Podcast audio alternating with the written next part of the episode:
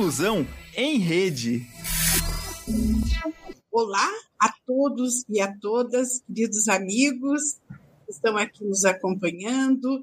Estamos aqui começando o nosso programa semanal chamado Inclusão em Rede. Estamos exatamente às 16 horas e 31 minutos, horário de Brasília. Hoje em Curitiba, 23 graus e uma chuva fraca, diz aqui. Eu pensei que estivesse sol, mas Curitiba é assim, muda a cada 20 minutos. Bem, gente, que bom estarmos juntos.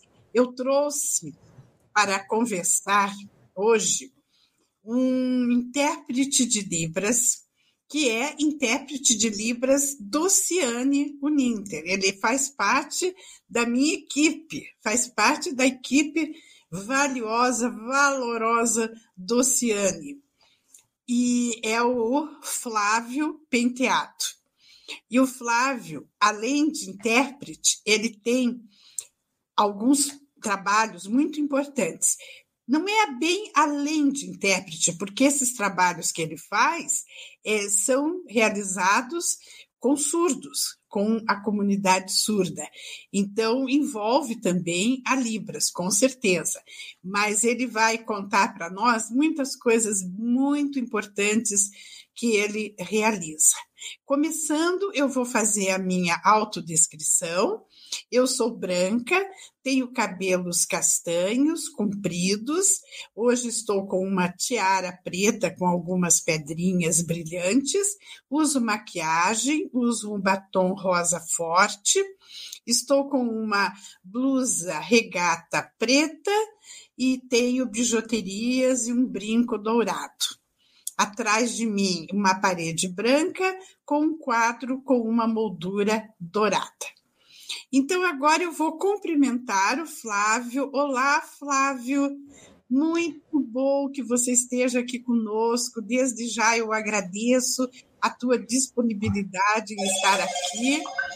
E vamos começar então o nosso programa. Eu deixo para que você é, cumprimente os nossos espectadores e faça a sua autodescrição.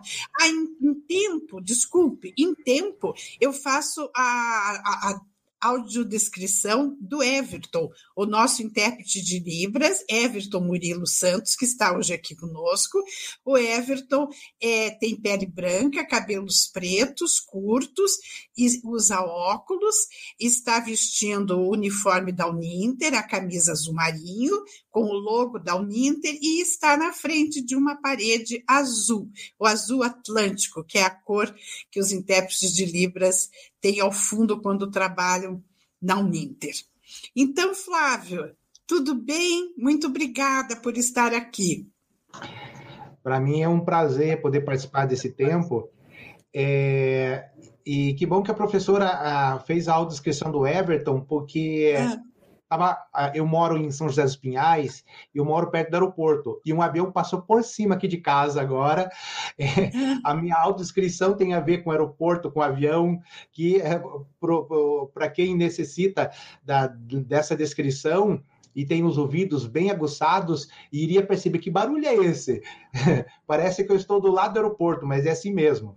Então, meu nome é Flávio, eu, eu sou um moreno avermelhado. A minha família é uma mistura de bugre com português, então é, é, eu tenho uns traços bem, bem característicos. Já me confundiram é, com, com turco, porque eu tenho um narizão grande e meu cabelo é um tanto quanto rebelde, baixinho. Alguns estão querendo ir embora. Estou com a camisa da Uninter, é, a camisa dos intérpretes, com a logo da Uninter também. Atrás de mim tem uma tela azul que é a nossa tela padrão é, de trabalho. E, professora, estou à disposição. Vamos conversar Ai, e vamos. Bom, vamos conversar. Eu quero começar, Flávio, com você pelo começo. começo. Eu quero que você comece contando onde você nasceu, é, onde você viveu, foi se foi sempre aqui, em outros lugares, como é que começou essa tua caminhada? Hum que eu acho tão bom quando a gente pode saber mais, né, sobre as pessoas. Legal. Então, uh, eu nasci em Ponta Grossa, pertinho aqui de Curitiba. Eu sempre fui é, um, um, jovem sonhador.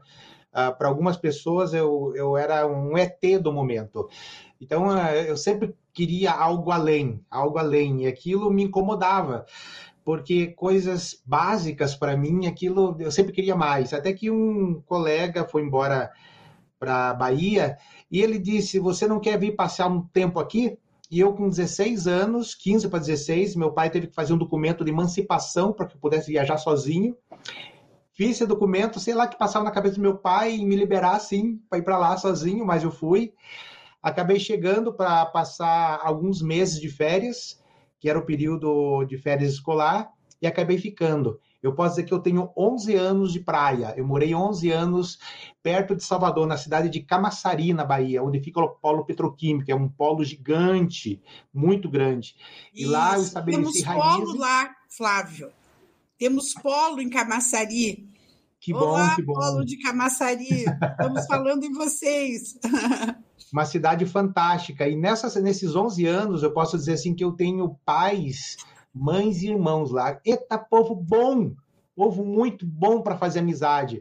Uma coisa que você aprende na Bahia, seja amigo.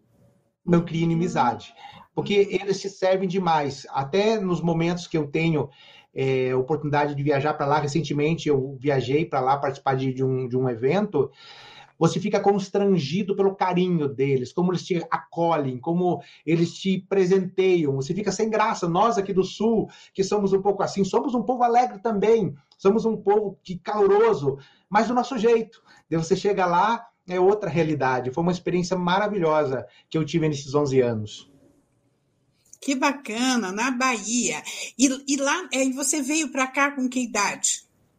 Para Curitiba? É, eu, eu, eu, saí daqui com 15 para 16, fiquei 11 anos lá, uhum. então em torno de, de 27 anos eu voltei. Nesse tempo que eu estava lá na Bahia, uhum. eu tive a oportunidade de fazer muitos cursos, porque eu sempre gostei de arte, de teatro, é, de pantomima, e eu tive a oportunidade de, de é, a me apropriar desses conhecimentos que eles têm, assim, a, você respira arte na, nas ruas. É verdade. E eu nesse tempo eu é, já cristão, mas eu não, não tinha ainda a minha formação de pastor. Mas chegou um momento que eu senti no meu coração que o tempo deu. E aqui eu teria que voltar para o sul. E quando eu voltei para o sul, voltei com 27 anos, é, e com o pensamento, eu preciso fazer uma faculdade. Então vou fazer um cursinho. E, e morando em Ponta Grossa, atravessando uma praça, eu me bati num grupo que estava lá conversando e blá, blá, blá, blá, blá, blá, blá. o que, que é isso? Na minha ignorância. Uhum. Eu vi, ah, eles são surdos. Mas aquilo me incomodou de um jeito que não fui lá me inscrever mais no cursinho é, pré-vestibular. Eu fui ver que escola que eles estavam. Na uhum. segunda semana que eu estava lá, é, todos os surdos eles iam tirar dúvida comigo, porque as salas que eu acessei eram salas de, de é, matemática, física, química, áreas que eu gosto demais. E sem saber Libras, mas ter a, a facilidade da expressão, é, do apontamento, eu, eu percebi que eu poderia ajudá-los. Até que a Secretaria de Educação me chamou para saber quem era eu. Todo mundo estava assustado, pensando: o que, que ele está querendo fazer aqui? Está vendendo droga? O que, que ele quer fazer aqui? e nisso eu acabei desenvolvendo uma parceria com a secretaria lá em Ponta Grossa e comecei a atuar com a comunidade surda. Que interessante. E você não você sabia não Libras. Nada, nada. Nem sabia o que, que era isso. Você fazia mímica. Sim, usava mímica e a, a facilidade... Na Libras se usava mímica. Tá? Sim, sim. A comunicação total era mímica, leitura labial, tudo que, tudo que desce, né?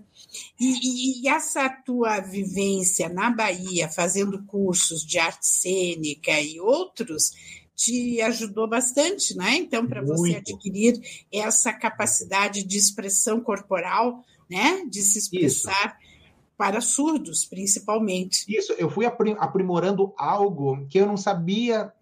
É, na minha cabeça, ah, vou fazer. Eu gostava muito de fazer aquela brincadeira do sombra, que acontece muito na Boca Maldita. Sai aquele palhaço atrás das pessoas, eu fazia isso. É. Então, eu tinha essa percepção é, dos movimentos, e isso me ajudou muito na aquisição da língua de sinais. Uhum. Então, mas eu fui descobrir isso depois, eu não tinha nem noção. Depois, depois. Então você encontrou o grupo de surdos e interessou-se, ficou curioso a princípio, né? E depois você começou a ajudá-los nas Sim. aulas. Você entrava na escola, ajudava até que chamou a atenção da própria Secretaria é. de Educação de lá e você acabou sendo um parceiro deles. Isso, um parceiro. No começo, não é? Que eu comecei a fazer um trabalho voluntário, então é, eu nem pensava em sustento. Não, para mim, eu, eu sempre tive algo. Eu sei que cada, cada pessoa tem uma, uma forma particular de particular de olhar para o mundo eu vejo que é, o ser humano é como um quebra-cabeças, que ele vai aos poucos encontrando pedaços, vai se achando. E eu encontrei um pedaço muito importante, que é a comunidade surda. Eu até brinco, a, pessoa, a professora falou, vamos falar de início, eu quero falar de um fim. Eu tenho tanta proximidade com a comunidade surda, e o meu envolvimento é tanto que eu brinco que o dia que eu partir desse mundo, eles vão carregar a alça do meu caixão. Porque eu, é, é, algo assim, eu me sinto bem em estar inserido nessa comunidade, estar envolvido com eles. É fácil? Não, não. mas eu não largo. Que bonito, que bonita a trajetória. E aí, daí em Ponta Grossa, depois que você começou a conviver com os surtos, o que, que aconteceu? Como é que foi? Daí, o que, que acontece? Caminhada? Nesse momento, era quase final de ano, é, era setembro, outubro, e encerrou o ano letivo. Os surdos foram para suas casas e até que surgiu a oportunidade de participar de um evento em Londrina. E lá eu fui para é, um congresso de jovens, eu fui para lá e eu estava sentado na arquibancada. A história é muito longa, vou resumir, mas o apresentador disse: antes de nós é, encerrarmos o evento, nós vamos ter uma apresentação de surdos. Hum. E eu achei que era aquele instrumento musical, um surdão. Ah. Daqui a pouco eu vejo aquele grupinho todinho pintadinho de branco e eu vejo o pastor Marco Ariens. Hum, é mesmo? E ali que eu tive o primeiro contato com ele. Eu vi aquela apresentação, eu não sabia explicar. Sabe aquela coisa assim que transcende o humano? Gente, eu, tenho que estar nisso. Marquei um encontro com ele é, e eu disse, Marco, aconteceu assim, assim, eu quero trabalhar. Como é que eu faço para aprender Libras? Como é que eu consigo me comunicar? E ele, com muita sabedoria, porque ele tem contato com muitas pessoas que de alguma forma ficam apaixonadas com, essa, com esse trabalho, com a comunidade. Ele disse, quero ver se você está interessado. Ele passou toda a história negativa que ele teria, que ele tem com a comunidade surda. Ele te interessa ainda? Eu disse, me interessa. E daí eu passei um bom tempo fazendo curso com eles, eventos, e aí eu fui aprimorando. Uhum. E aí começou a, a, trabalhar com Libras. Aí Comecei já usava Libras. Libras. Isso. É. Então, a, a... Hum. foi. Interessante então, você falar né, na, nesse encontro com o Marco Antônio Arriens, que já esteve aqui conosco no programa, é, porque o Marco hoje mora em Porto Alegre, mas ele iniciou a vida com surdos, né? A caminhada dele com surdos, ele iniciou em Curitiba. Foi aqui né, que ele começou, é, hum. foi um, um, pioneiro nesse trabalho com surdos. E interessante que você encontrou com ele também começou né, de um modo bastante interessante, que foi um encontro com pessoas surdas que te motivou. Com certeza. Interessante. Ah, hum. Só, professor, só uma curiosidade. É, isso é, é histórico, mas ah, os, ah, os eventos em prol da comunidade surda todas a, o início das primeiras conquistas, as primeiras caminhadas começaram dentro das igrejas. Então, as igrejas se reuniram, perceberam essa comunidade com as suas necessidades e eles começaram a desenvolver trabalhos em prol dessa comunidade. Nesse tempo, eh, eu já estava fazendo minha formação eh, de bacharel em teologia. O Marco Arrens, ele me chamou para trabalhar com ele fazer um trabalho voluntário, e ele que é, sentamos juntos para perceber essa necessidade. O surdo, é, nós como cristãos, nós queríamos trazer esse equilíbrio emocional e espiritual na vida dele, mas percebemos que existem outras lacunas, questão de trabalho, nós começamos o SOS Surdos, era um projeto do, do, do, do Marco, e eu fui trabalhar diretamente com isso. Nós começamos a perceber que esse leque se abria para muito mais coisas, falta de formação, falta de estabilidade, surdos que tinham oportunidades excelentes nas empresas, mas eles não tinham estrutura para trabalhar. Naquela época nem se pensava em cotas. Mas é, muitas empresas já estavam vendo o potencial que é o surdo.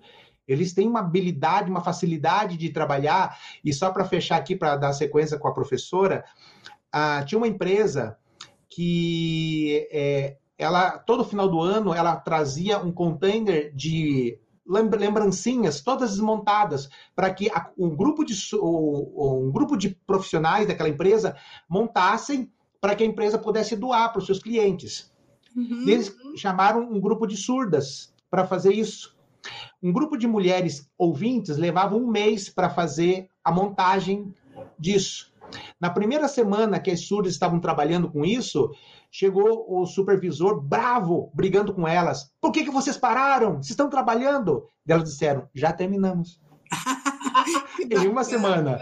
Porque eles têm uma percepção que eles conseguem, eles olham pela primeira vez, é, percebem como é que aquilo funciona e montam. Eles têm essa facilidade. Que interessante, não é? Deram um show lá, mostraram que o surdo trabalha e trabalha bem, né? Muito bem. Então aí você fez teologia, você fez faculdade de teologia. Foi, e foi atuar nas igrejas, né? Nesse sentido, as igrejas evangélicas eh, saíram na frente, né? Foram as igrejas evangélicas que primeiramente começaram a ter os seus ministérios de surdos, né? Trabalhar com surdos dentro da igreja, eh, os intérpretes de libras, trazendo os surdos para esse convívio. Bastante interessante isso. Olha, Flávio, a gente está recebendo aqui muitas participações no nosso chat. O Tiago Sareto, que é nosso intérprete de Libras, nos cumprimentando, a você, ao Everton. E ele acha emocionante as coisas que você conta, que você é uma daquelas pessoas que sempre tem uma boa palavra e com um sorriso no rosto, sempre muito generoso e amoroso. É muito bom tê-lo como colega e amigo, diz o Tiago. É, você, você diria para alguém que almeja ser intérprete de Libras. Aí ele faz uma pergunta que você vai hum. responder depois. Ele depois. diz, Flávio, além do convívio com a pessoa surda, o que você diria para alguém que almeja ser intérprete de Libras? A Sandra Maria Martins Bortotti, coordenadora do CPC da FIEP, do Conselho Paradaense da Cidadania Empresarial, querida amiga, competente mulher. Parabéns, Flávio, muito bom seu trabalho. A Tatiane Mesquita, da Renault, olha aí, ela está nos assistindo, lá de São Paulo. Ela diz: Flávio é o exemplo de profissional e ser humano. Tens toda a minha admiração. Que lindo! Tem também a Deia Titão Penteado. Flávio é o melhor intérprete de Libras. O mais bonito também. Ela é tua esposa, Flávio. Por essa intimidade eu deduzi, né? Falando você de bonito. Ah, é. dedicado ao extremo, ama o que faz, ama os surdos, em seu coração o desejo genuíno de que esse povo seja vitorioso. Te amo, amor. Ela fala aqui, ó, uma declaração de amor aqui pública.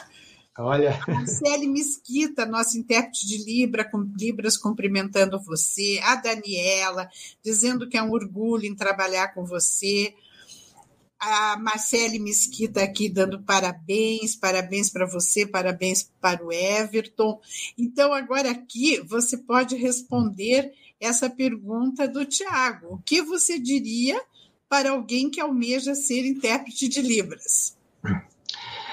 Ah, o que eu digo, como qualquer outra profissão, ela tem ah, as suas arestas, eh, tem os seus percalços, mas o que você precisa ter é, prazer naquilo que você faz.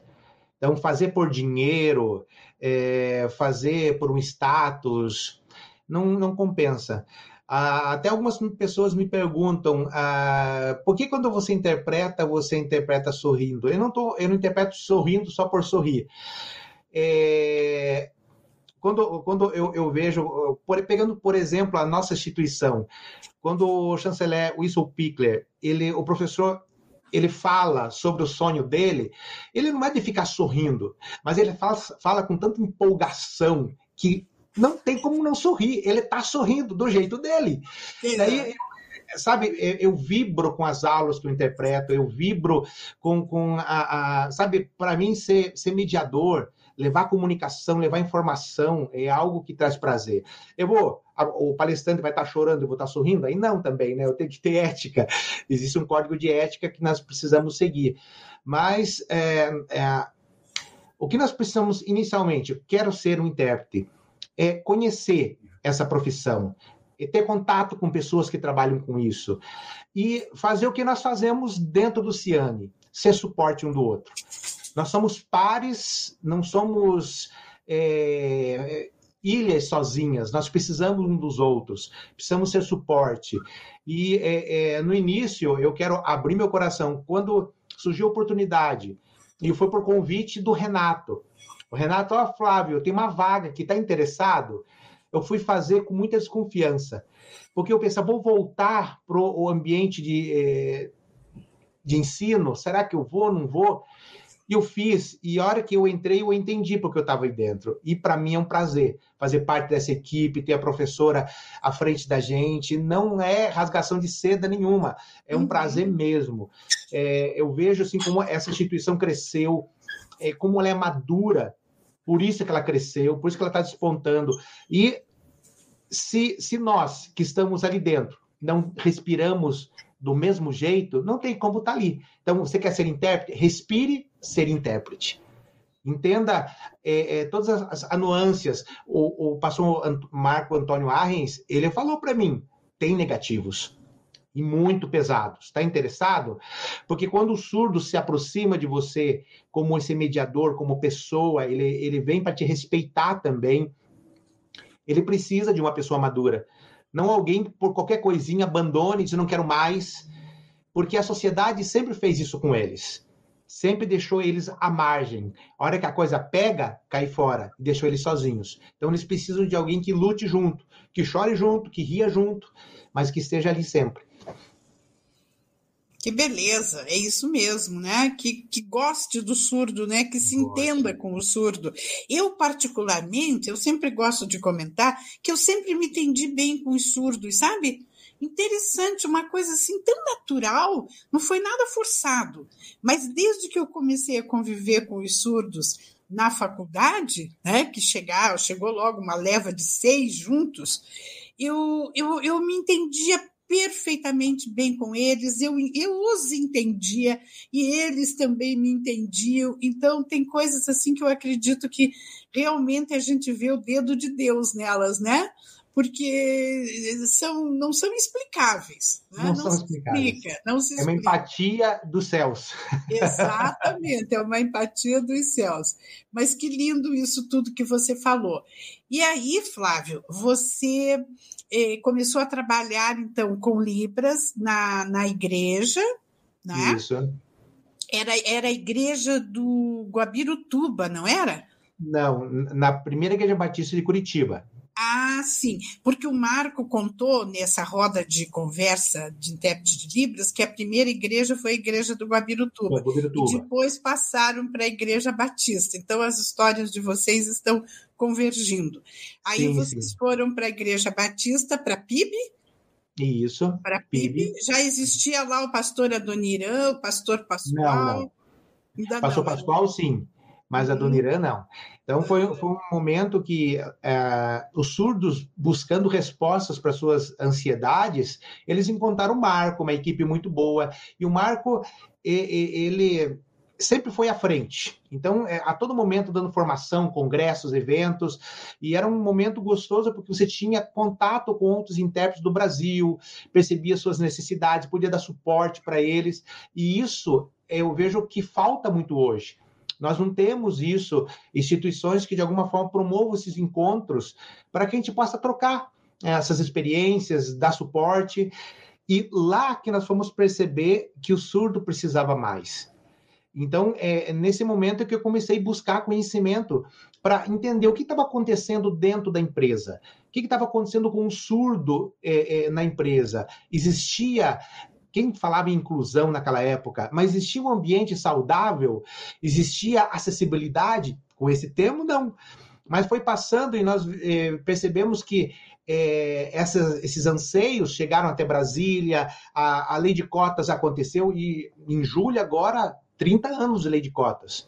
Até estava lendo alguns artigos é, sobre o tema, dizendo a lei de cotas pegou. É, toda história tem prós e contras. Para mim, pegou. O que, o que acontece é que nós não podemos abandonar. Em algumas empresas que, que eu tenho a oportunidade de trabalhar com elas para oferecer essa acessibilidade e essa inclusão, eu busco trabalhar de uma forma muito didática, pessoa a pessoa. Você vai trabalhar com pessoas no RH, com gestores, com colegas de trabalho, para que eles possam entender quem é essa pessoa que está perto deles.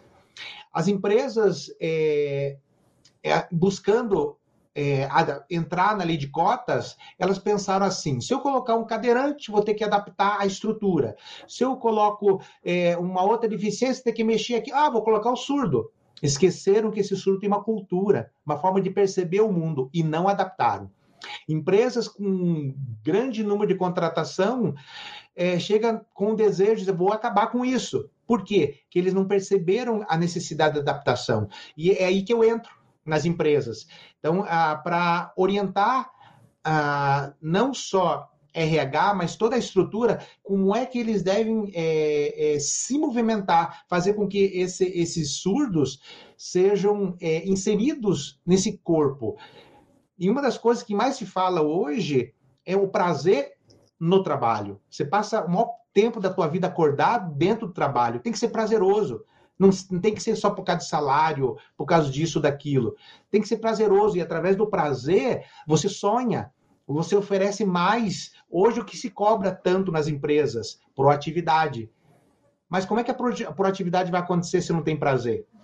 Uhum. Então, é, é, esse discurso que eu tento fazer com a comunidade surda que está lá dentro, dizendo, tenham paciência, e mas vamos junto. E é, é, desenvolver isso com o restante do, dos colaboradores em, em suas diversas áreas. Que interessante esse trabalho que você faz. Eu sei que você faz um trabalho muito importante numa grande empresa, uma indústria multinacional aqui em Curitiba. E lá você faz esse trabalho também que você acabou de comentar agora? Sim, sim. É, o, o que eu preciso fazer, eu não posso chegar friamente e apresentar só a, as, as, necessidades da comunidade surda. Eu preciso olhar para essa empresa e ver qual a identidade dessa empresa, é, qual a política dela, de que forma que, que ela sonha os seus projetos. E daí eu vejo é, é, essa inserção aconteceu como? E eu vou encontrar arestas. Mas eu com certeza nessa empresa eu encontrei muito, não só nessa, mas em outras empresas, muita gente boa, gente maravilhosa. Aprendi muito, tenho aprendido muito. Sozinho não conseguimos fazer muita coisa. O ditado antigo, mandorinha sozinha não faz varão, verão, não faz mesmo.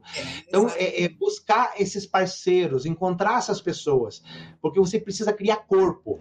E através desses contatos, eventos vão acontecendo e você vai é, desenvolvendo esses trabalhos. É, muitas dessas empresas ao qual eu faço, é, desenvolvo meu trabalho, desenvolvo essa parceria, elas têm é, servido como referência para outras empresas. Então, é, isso é muito gostoso, porque o interesse deles, simplesmente eu levo informação.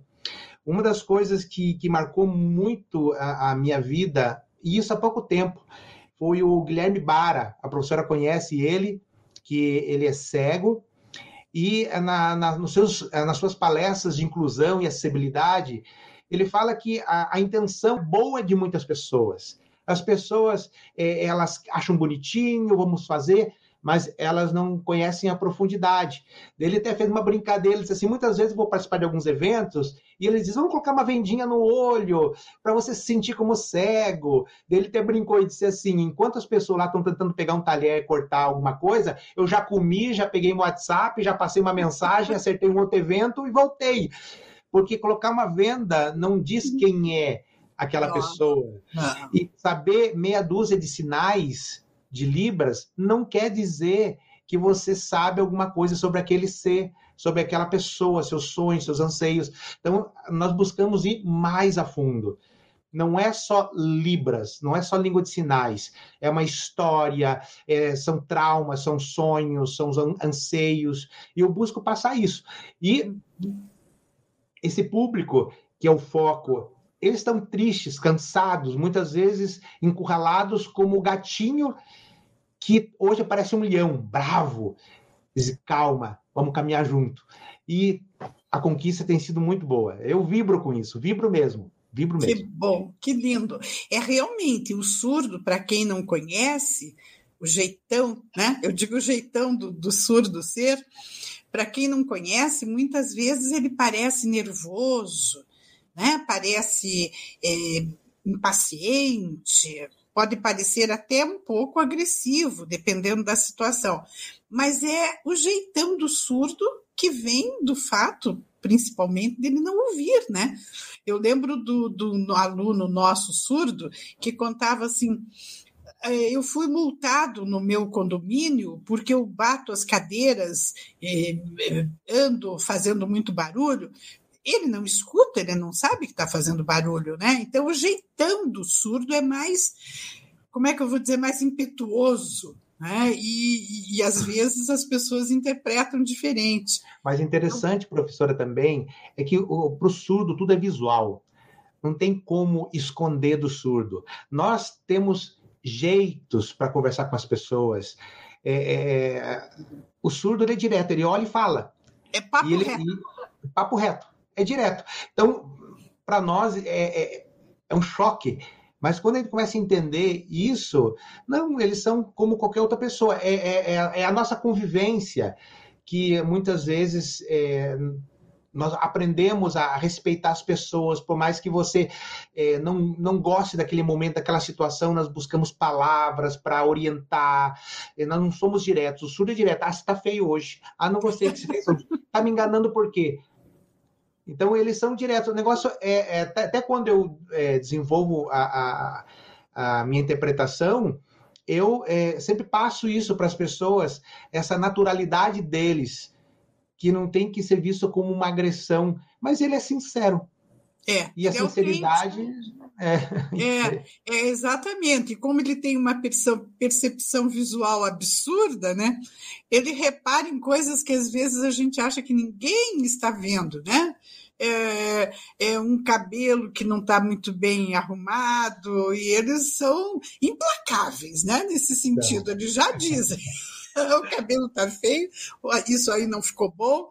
Então, é, é um encanto quando você é, conhece e aprende a conviver com os surdos. É, eu acho que então esse trabalho que você faz, Flávio, ele faz uma conscientização às pessoas dentro das empresas, né? com as quais você trabalha, e, e uma sensibilização também, né? Eu acho que primeiro a gente tem que, que informar a bem da verdade, né? Informar os direitos, para que as pessoas entendam que nós não estamos fazendo aquilo somente é, porque é, somos bonzinhos ou por caridade, de jeito nenhum. Existem leis né, que garantem os direitos das pessoas com deficiência, o direito dos surdos. E então, informando e conscientizando e sensibilizando, e isso vai implica em convivência, né? Convivência, em conviver com as pessoas para aprender. Eu sempre digo que você aprende mais sobre inclusão convivendo com as pessoas com deficiência do que lendo os livros e estudando. Né? Estudar é importante, mas ali na convivência, respirando junto com eles, convivendo com eles, é que a gente aprende né? a, a trabalhar com inclusão. A Isso é imersão, é muito... ela é muito necessária, a imersão. Até, ah, eu quero aprender a imersão. Libra. imersão. Como é que é a imersão? Você faz esse tipo de trabalho? Você Sim, consegue é... isso nas empresas? Consigo, mas de que forma? O, o, o que nós fazemos inicialmente é... A empresa, ela precisa ter um conhecimento de quem é essa comunidade? Sim. Precisa é, ter colaboradores ali que saibam Libras básico? Sim.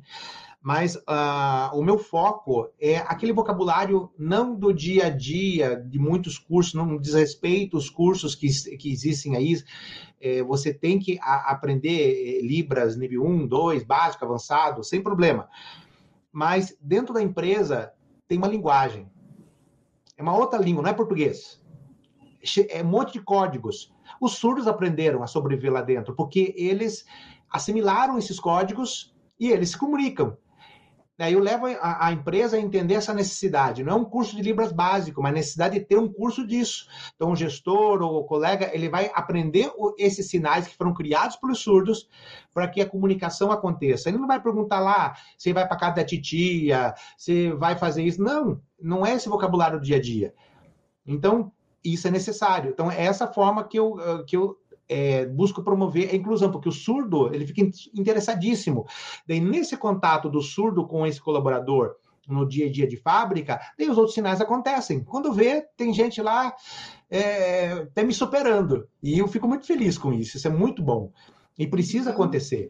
Ah, não tem, é, eu conheço pessoas é, que têm um monte de certificados, mas a língua não pegou, porque ela fez cursinhos, e ela não buscou estar junto com os surdos, respirar o surdo, estar junto com ele.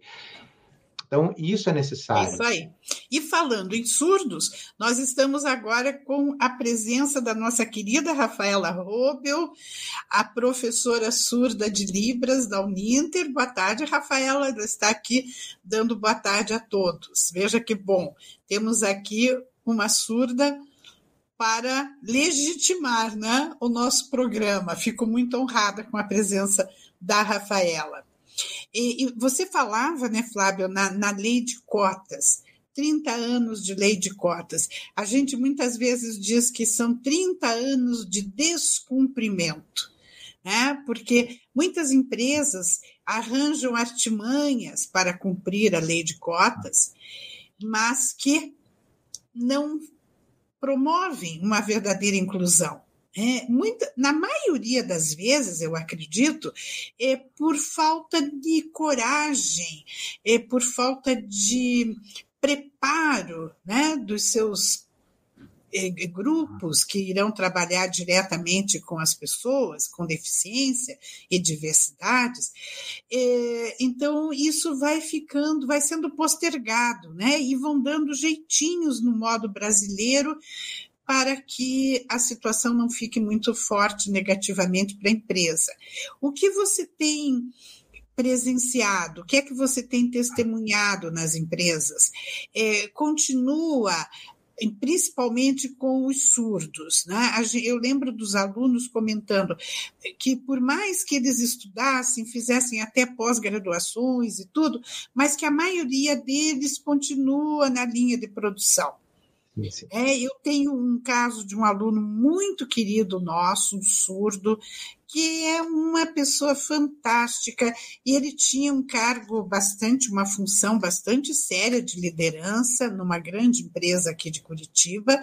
E depois saiu, desestruturou-se toda aquela área de trabalho e ele foi demitido.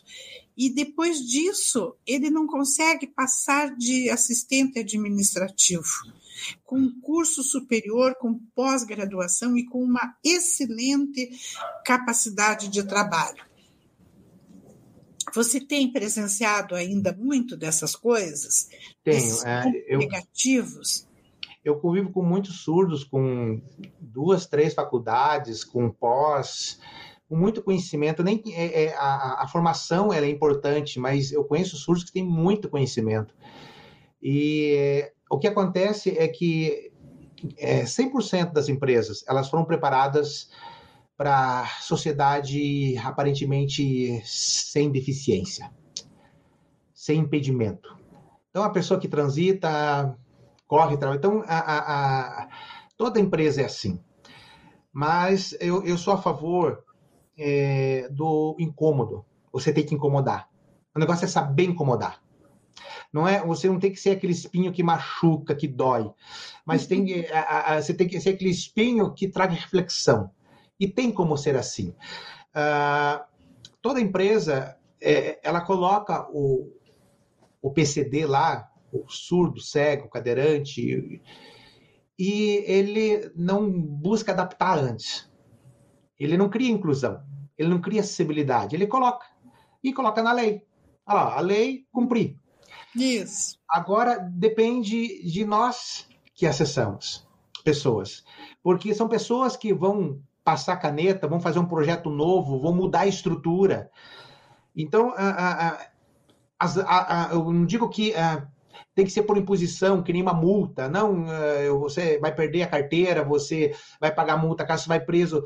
Dessa forma, você não conquista pessoas colocando multas altíssimas, você tem que levar o ser humano à reflexão. Eu, como pastor, é, muitas vezes você está cuidando, olhando a visão do pastor que cuida de ovelhas, que procura aquela grama boa, a, a, a, aquele rio daquela água gostosa, gelada para se alimentar, onde não existem lobos para que é, elas se machuquem, onde elas se sintam seguras.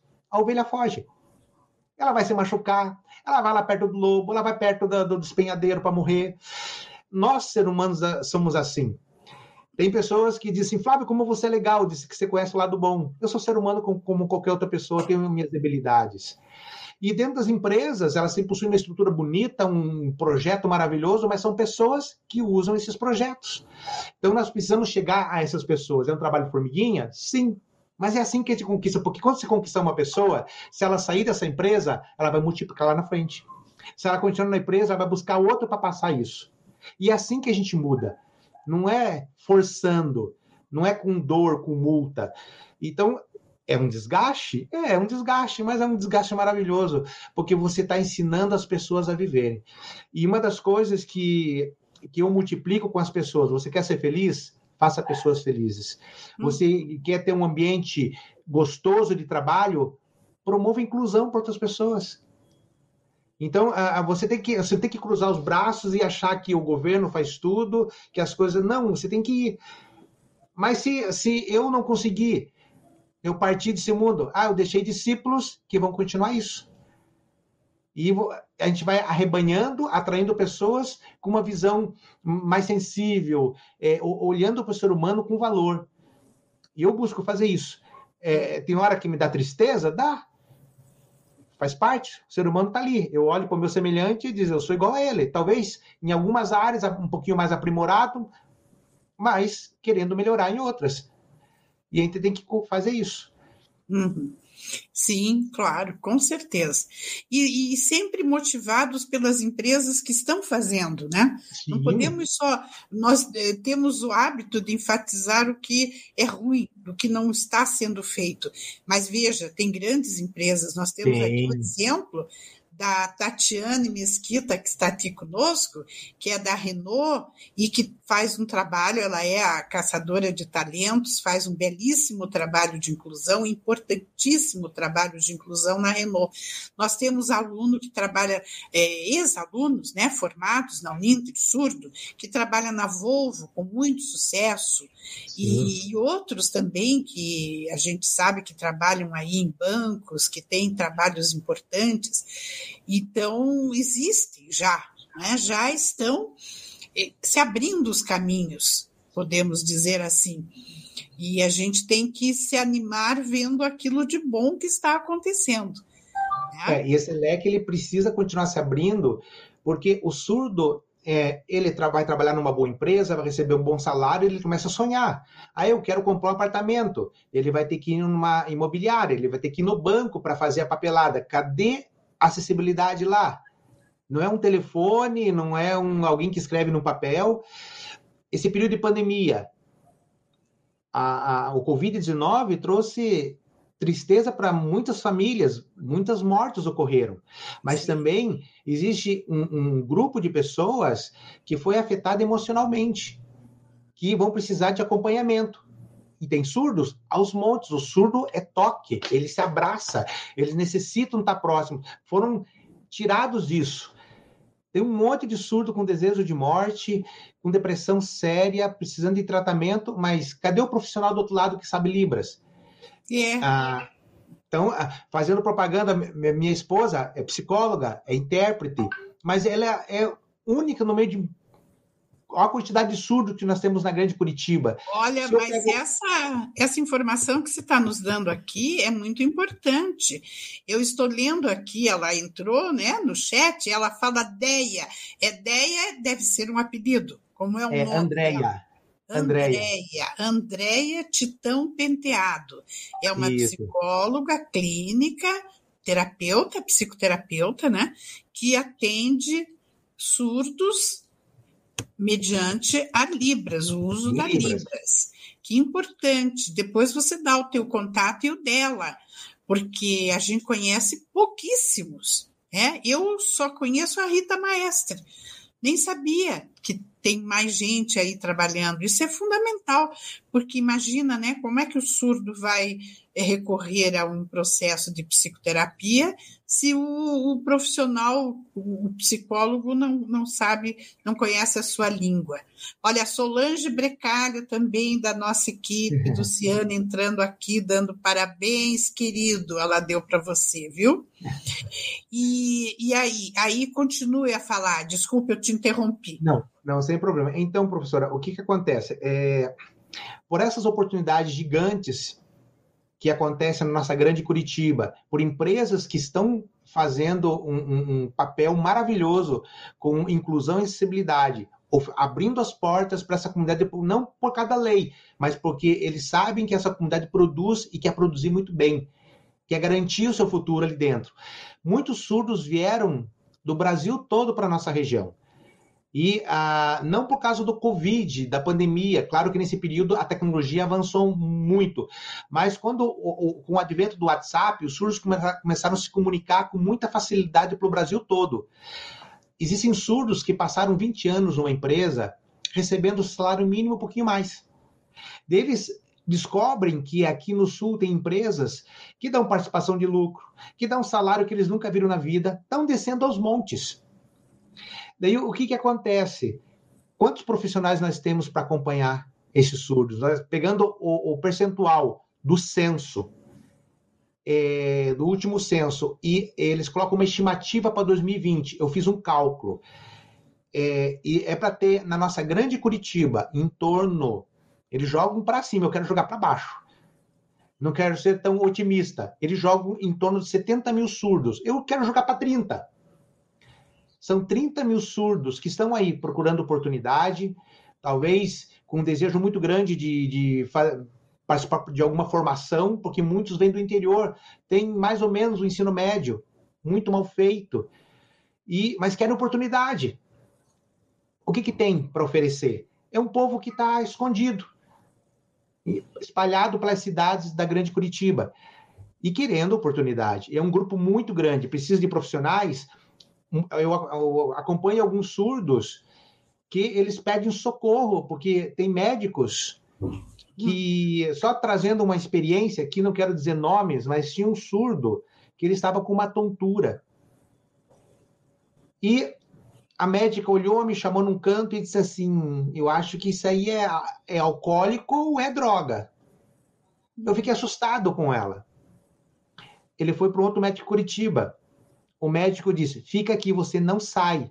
Ele estava com aneurisma para romper.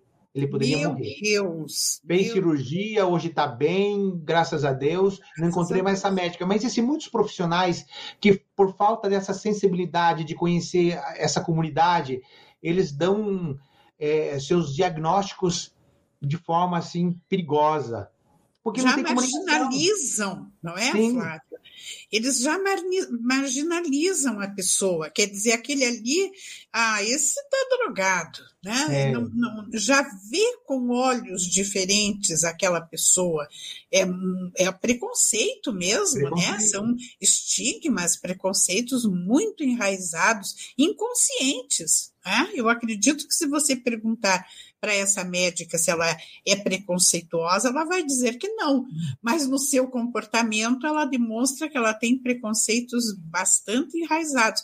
Então, é. sempre ela vai fazer um juízo de valor desfavorável para uma pessoa com deficiência. Né? É, eu sei que as instituições de ensino hoje estão dando é, disciplinas é, curso de Libras básico. Isso é bom? Ajuda, ajuda, para que essas pessoas saiam da, com a sua formação entendendo que existe uma comunidade que precisa ser é, é, é inserida na, na, no seu ambiente de trabalho. Ah, eu sou médico, eu sou um psicólogo, eu sou um pedagogo, eu sou um outro profissional. Ah, existe a comunidade. Eu vejo exemplos de pessoas que nunca fizeram curso nenhum, mas, como a própria professora, a professora disse, tem uma empatia, um respeito e isso é muito bonito. Talvez o ser humano precise de um puxãozinho de orelha, diz, não, eu sei que o, o nosso mundo todo arrumadinho, ele é bom, mas é, abrir um pouquinho esse leque, atrair novas pessoas, são diferentes, e aí? Vamos conhecer novas pessoas, culturas diferentes, e isso vai nos fazer mais felizes, mais completos. Com certeza. E esse trabalho que você faz como intérprete de Libras na igreja, você é pastor, você não falou Sim. muito sobre isso. Você fez o curso de teologia e aí você passou a atuar em, na, na PIB, já direto na PIB? Isso. Uhum. É, hoje, hoje eu, eu, estou na Igreja Batista é, Afonso Pena, em São José dos Pinhais.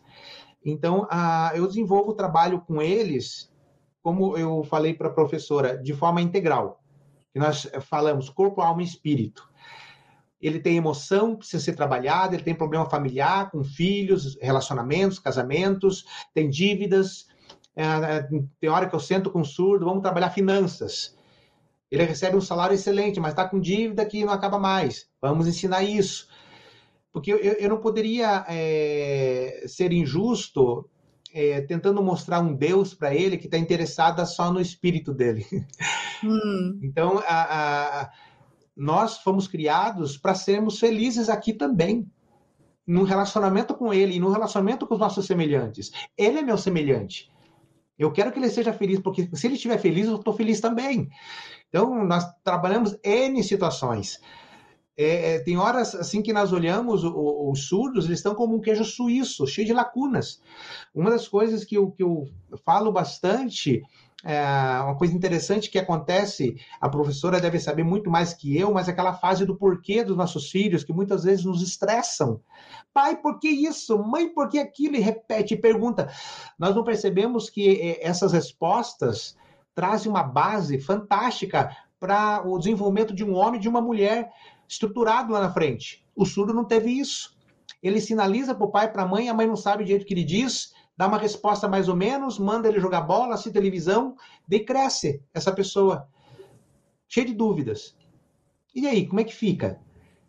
Então, é nesse momento que a gente busca tentar restaurar um pouquinho. É como você, você pode pegar uma árvore pequenininha e fazer um oito no tronco dela quando ela estiver adulta.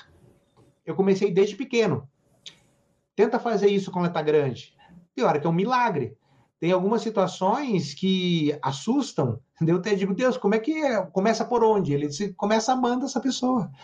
E a gente busca amar, caminhar com eles. É difícil? É difícil, porque tem uma história que machucou, os familiares machucaram. Os familiares queriam machucar? Nunca, não queriam machucar. Mas é, aquilo que eles deram naquele momento machucou. Tem que restaurar? Vamos restaurar. Muitas vezes precisa chamar pai e mãe, ele quer pedir perdão para pai e para mãe, pedir perdão para um montão de gente.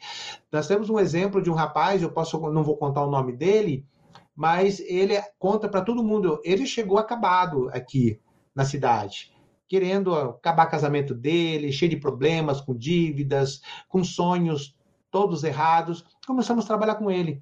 Hoje, ele é referência para muitos casais de surdos aqui. Ele, ele é um, referen, um referencial na empresa. A empresa, no setor dele, manda todos os colegas embora, mas não manda ele. De tão bom que ele é. Proativo, feliz, alegre. Chegou um caquinho. mas é um, um ser humano que estava ali, precisando de resposta. Talvez fazendo escolhas ruins como um grito de socorro. Sim. Então, por isso que eu, eu, eu não consigo ficar só sinalizando. Eu, é, tem um ser humano ali, tem uma pessoa que eu preciso caminhar com eles. Sim. Então, uma parte social muito forte. Você usa a Libras como um instrumento para você realizar esse trabalho de muito amor aos Sim. surdos, né? E resgatá-los, como você está Sim. contando, né? Esse exemplo que você deu foi um resgate, né? Dessa é, pessoa. E, e, na igreja vocês trabalham como, Flávio? Vocês têm é, hum. um atendimento individual, além dos cultos, com libras e tudo mais?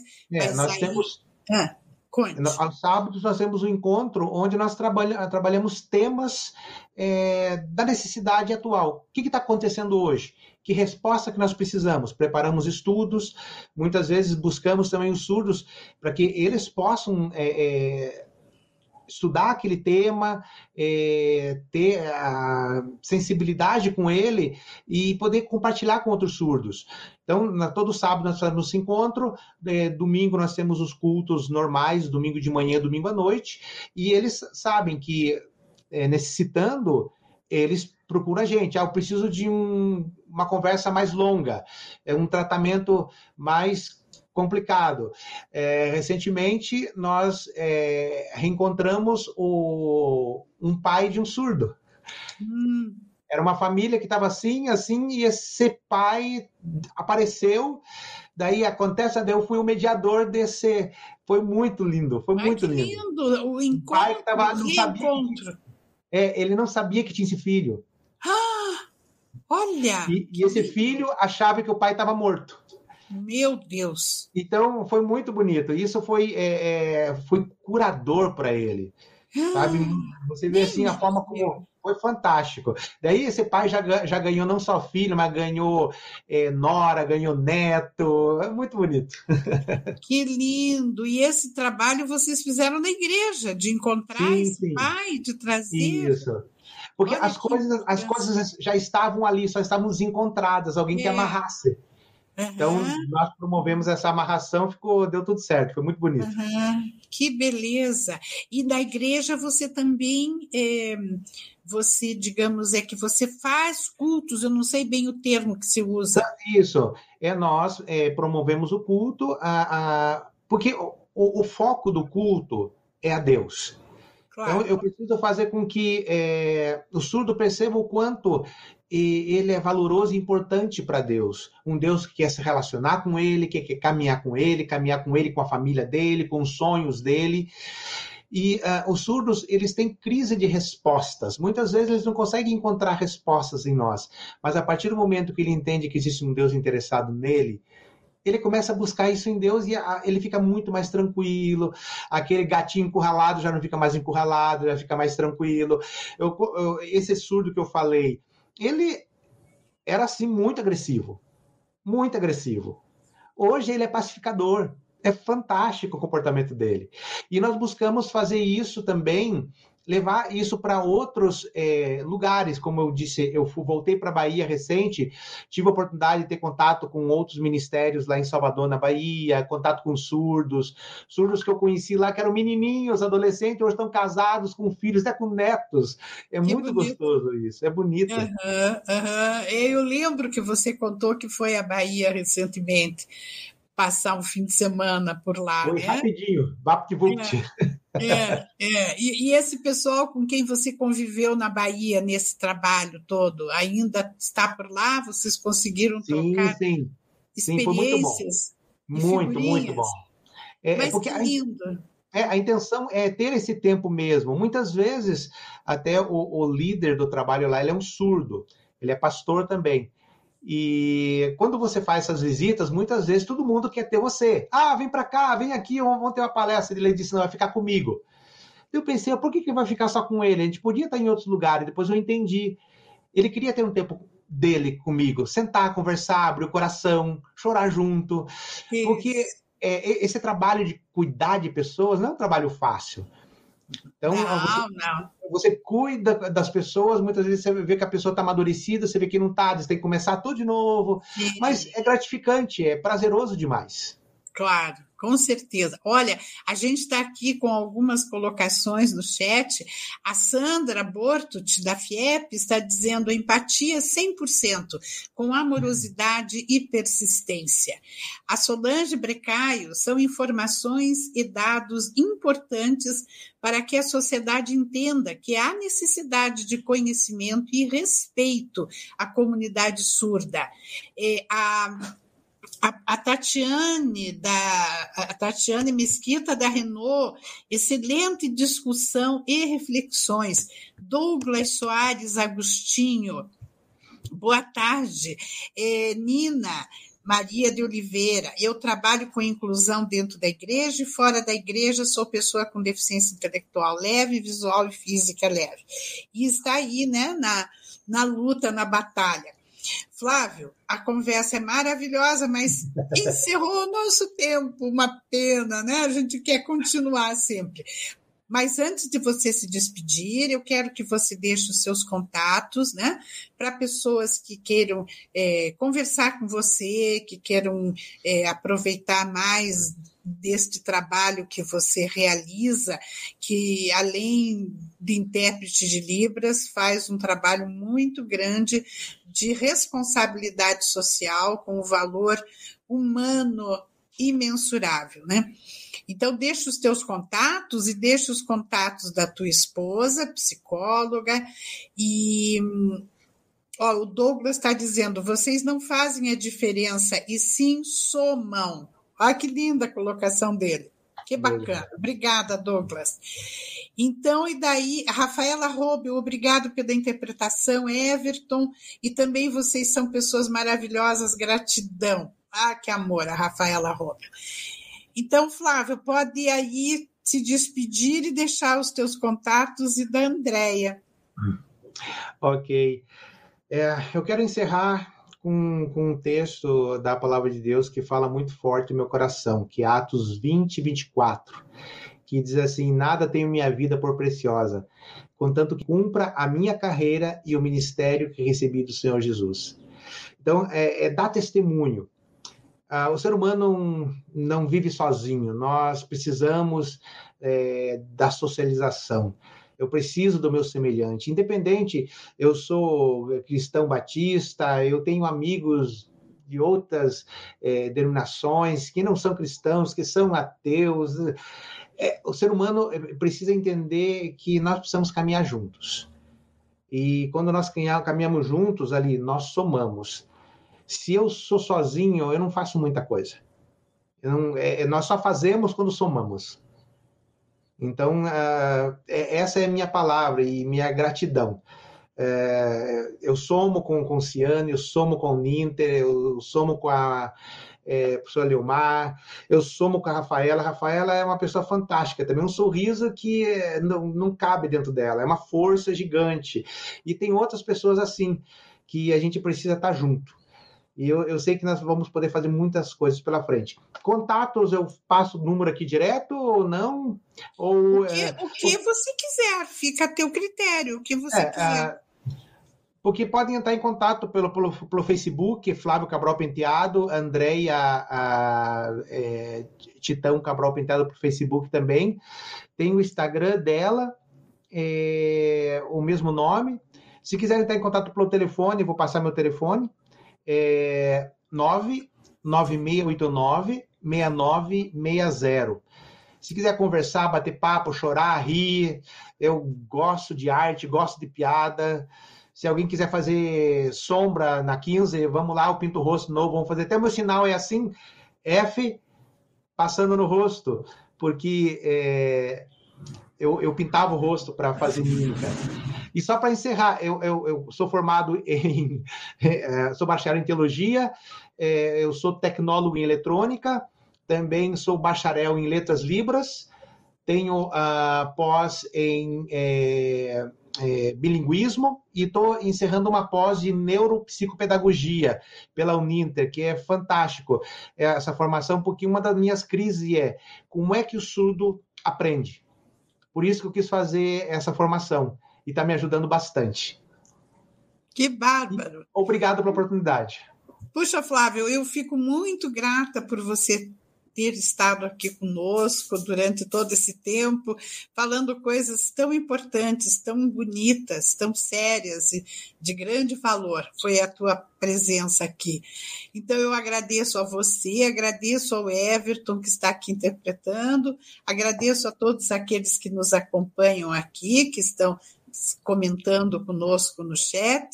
Muito obrigada pela presença e eu aproveito para convidá-los para o próximo programa Inclusão em Rede, que será na sexta-feira que vem. E eu já posso anunciar que teremos a Rafaela Robel aqui conosco no próximo programa. Será ela a entrevistada. Então, muito obrigada a todos, um excelente fim de semana, ânimo muito elevado e todos se cuidando muito. Até! Um beijo no coração de cada um. Tchau! Inclusão em rede.